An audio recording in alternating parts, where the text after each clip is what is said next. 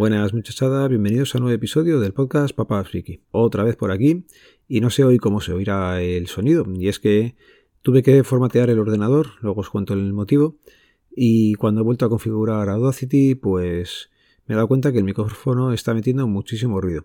He intentado ajustarlo, bajar un poco la ganancia, pero si bajo la ganancia es que casi no se oye. Con lo cual, pues bueno, poco a poco luego en postproducción intentaré dejarlo como está siempre. Hoy os quería comentar, bueno, pues escuchando al compañero Adriano de Sospechosos Habituales, con el tema de, gastar dinero, de reparaciones, de consumismo y tal, es cierto que la regla esa de las 72 horas eh, funciona. Estuve ahí dudando estas navidades si comprar una cosa, mm, dejé pasar tres días y es cierto que no pude comprarla, pero en mi caso fue porque el de Wallapop ya lo había vendido. Así que... Pero bueno, sí es cierto que hay que sopesar un poco las cosas. Entonces, eh, tenía por aquí móviles que me estaban fallando y tenía el Pixel 2 XL que ya sabéis que en verano dejó de funcionar, tuvo una sobrecarga y, dejó de funcionar. Entonces, ¿qué he hecho? Pues aprovechando que estuvo Poli por aquí hace ya pues casi el mes y pico, le dejé el Pixel 2 XL para que se lo llevara a Guispaco, que él tiene tienda y sabe repararlos. Entonces, gracias Poli por llevar el móvil para allá. Eh, Paco lo estuvo mirando, me dio presupuesto, no lo vi nada exagerado y adelante. Me dijo en nada de tiempo también que lo tenía reparado y procedió a enviármelo. Le pagué por, por PayPal o Bizum, ya no me acuerdo. Bueno, que le pagué y al día siguiente estaba el móvil aquí. Vamos, fenomenal. ¿Para qué irte a la tienda del chino que tienes en el barrio que no te da una confianza como la que me puede dar a mi Paco, que sé que el chaval se lo ocurra? O sea que si en algún momento yo creo que tenéis cualquier cosa que queráis mirar y os apetece escribirle a, a Paco tanto por Twitter o por Telegram o donde sea, si no me decís y yo os pongo en contacto, porque oye, el trabajo fino fino. Bueno, que me lío. El tema es que el Pixel 2 XL, lo único que tuve que hacerle fue cambiar algo del puerto de carga, había habido una sobretensión, pues nada, eso lo cambió y sin problema. Y el móvil funcionando fenomenal. ¿Qué más? Bueno, pues viendo que lo hacía bien, le volví a enviar eh, el OnePlus 6T. No sé si lo dije por aquí, yo creo que alguna vez lo he comentado, que me iba muy mal el, el cargador como tal. No el cargador, sino el cable. Tenía que estar poniéndolo siempre de una sola posición, tenía que estar solamente con un cable, si era con cualquier otro cable no me funcionaba.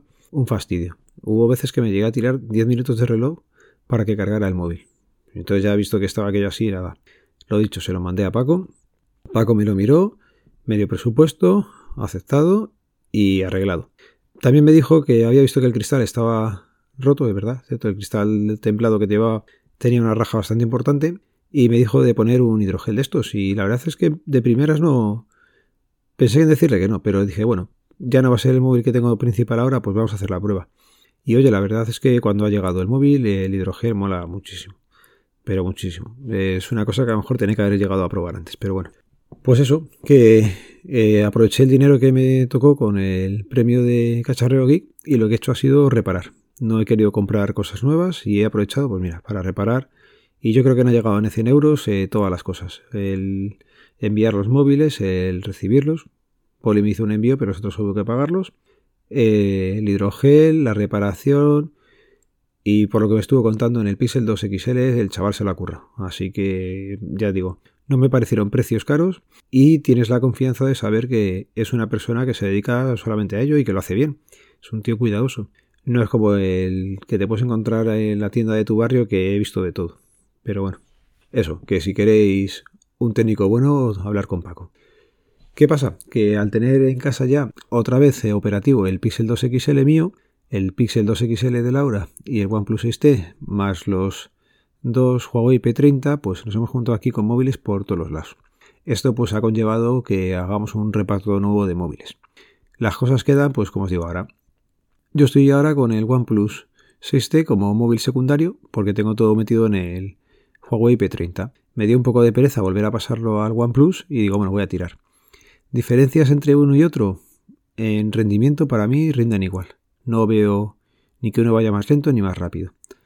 Que sí he notado o que puedo notar el factor de forma.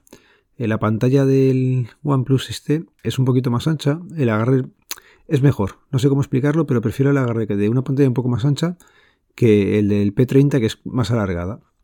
Sí, tienes más pantalla todo lo que tú quieras. Pero estoy hecho al otro. En el otro me siento más cómodo. Pero bueno, Laura se ha quedado con el P30, le funciona a las mismas maravillas y para lo que lo usa, perfecto. ¿Y qué pasa? Pues a del Nexus 5X que estaba usando y la batería le duraba muy muy poquito, pues ahora tiene un Pixel 2 XL que está usando y encantada de la vida. ¿Que tiene la pantalla quemada? Sí. ¿Que nos salió muy barato? También. ¿Que para el uso que tiene que hacer ella? Le sobra, con lo cual todo el mundo contentos.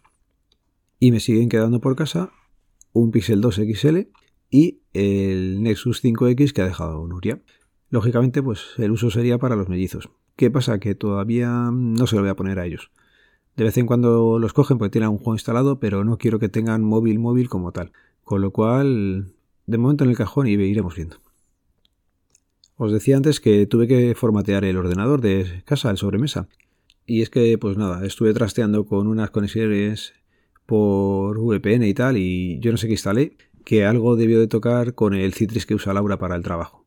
Total, que cuando llegó el primer día de curro, pues no podía trabajar. No le iniciaba sesión y por suerte, pues nada, como en casa hay portátiles por un tubo, pues cogió el ThinkPad X220 y se lo configuré ahí y nada, se quedó trabajando sin problemas. Perdía las pantallas ese día, pero bueno. Total, que intenté que aquello funcionara, desinstalé lo que había instalado, desinstalé otras cosas y no hubo forma. Total, digo, mira, tardo menos. Le formateo el disco duro y a correr. Le he metido una imagen, tiene la actualización última de Windows y funcionando lo que necesita ya para el trabajo, en nada, en un momento. Cosas buenas, ¿qué cosas malas tiene esto de formatear? Pues que hay cosas que pierdes y no sé por qué ahora, por ejemplo, pues el Audacity se oye muchísimo más bajo de lo que lo hacía antes. Bueno, pues ya me tocará trastear y ver qué ha pasado. Quería ponerme a grabar y ya es un poco tarde hoy y no quería perder muchísimo más tiempo, así que luego en postproducción pues me tocará subir niveles. Todo esto vino porque no me funcionaba el lector de tarjetas. Cuando estaba intentando conectar a lo mío no me funcionaba el lector de tarjetas y ¿sabéis cómo lo hice al final? Bueno, pues ya no hace falta que os compréis un lector de tarjetas. O yo creo que ya no hace falta. Os explico. Existe una aplicación que se llama... Eh, DNI e Remote. ¿vale? La tenemos para instalar en ordenadores Windows de 32-64 bits y en ordenadores Linux lo mismo, de 32 o de 64 bits. Y lo siento por los de MacOS porque no he encontrado que tengan versión para vuestro sistema operativo. Bueno, pues esta aplicación es muy sencilla. Tú te la instalas en el ordenador de sobremesa, por ejemplo, que era mi caso, y la instalas en Android. ¿Qué hace esta aplicación? Pues te va a leer eh, con el NFC del móvil y estando en la misma red wifi del PC de sobremesa o conectado al PC de sobremesa el móvil por cable USB, te va a leer los certificados del DNI. Vamos, que te hace de lector de DNI, con lo cual ya te estás ahorrando hasta comprarlo. Pude entrar lo que tenía que hacer y a mí me funcionó perfectamente. No probé a firmar documentos, pero vamos, tenía la duda, yo creo que eso firma seguro también. Así que si tenéis que hacer algún trámite, estáis en un ordenador, no tenéis lector de tarjetas, Acordaros de que con el móvil y con esta aplicación en un momento lo tenéis funcionando. Y vamos con la recomendación de esta semana de podcast. En este caso le ha tocado a los compañeros de Órbita Friki. Están haciendo un especial de la sexta temporada de Expansive. Y joe, ha sido una gozada, ha sido una gozada para mí la sexta temporada de Expansive, que nos ha gustado en casa muchísimo. Y sobre todo, luego me escuchaba los episodios de Órbita Friki. Me parece que llevan un curro impresionante también. Escuchabas el podcast y era como volver a hacer un revisionado del episodio. Muy buenos, muy buenos. Y si no lo habéis visto y queréis hacerlo como he hecho yo, de ver episodio, escuchar audio, fenomenal. Se lo recomiendo a todo el mundo. Os dejo en las notas del programa el feed para que podáis escucharlos, ¿vale? Y hablando de feed, pues nada. No sé si lo sabéis, si os habéis enterado, pero Oliver Navani pues se ha pasado a Podimo, con lo cual otro podcast que dejo de escuchar. Se van a acabar cargando el podcasting como lo conocemos. El feed RSS cada vez tiene menos valor para esta gente y, nos están fastidiando a lo que era el podcast de amateur, de lo que había hasta ahora, de lo que a mí me gusta. Pero bueno, otros vendrán, así que nada, seguiremos escuchando por aquí a todo el que quiera hablar de forma libre. Entiendo que quieren monetizar, es pues, pues es normal, mete mucho tiempo, lo prueban, lo tal. Yo mi podcast, por ejemplo, no es para monetizarlo, esto es casi se ha convertido para mí en un diario que comparto con vosotros y que me dais feedback. Pues para mí eso ya está más que pagado. Entiendo que haya gente que quiera monetizarlo y busque otras vías. No comparto yo lo de cerrar el feed y hacerlo en una sola plataforma, pues bueno, para ellos, para mí no.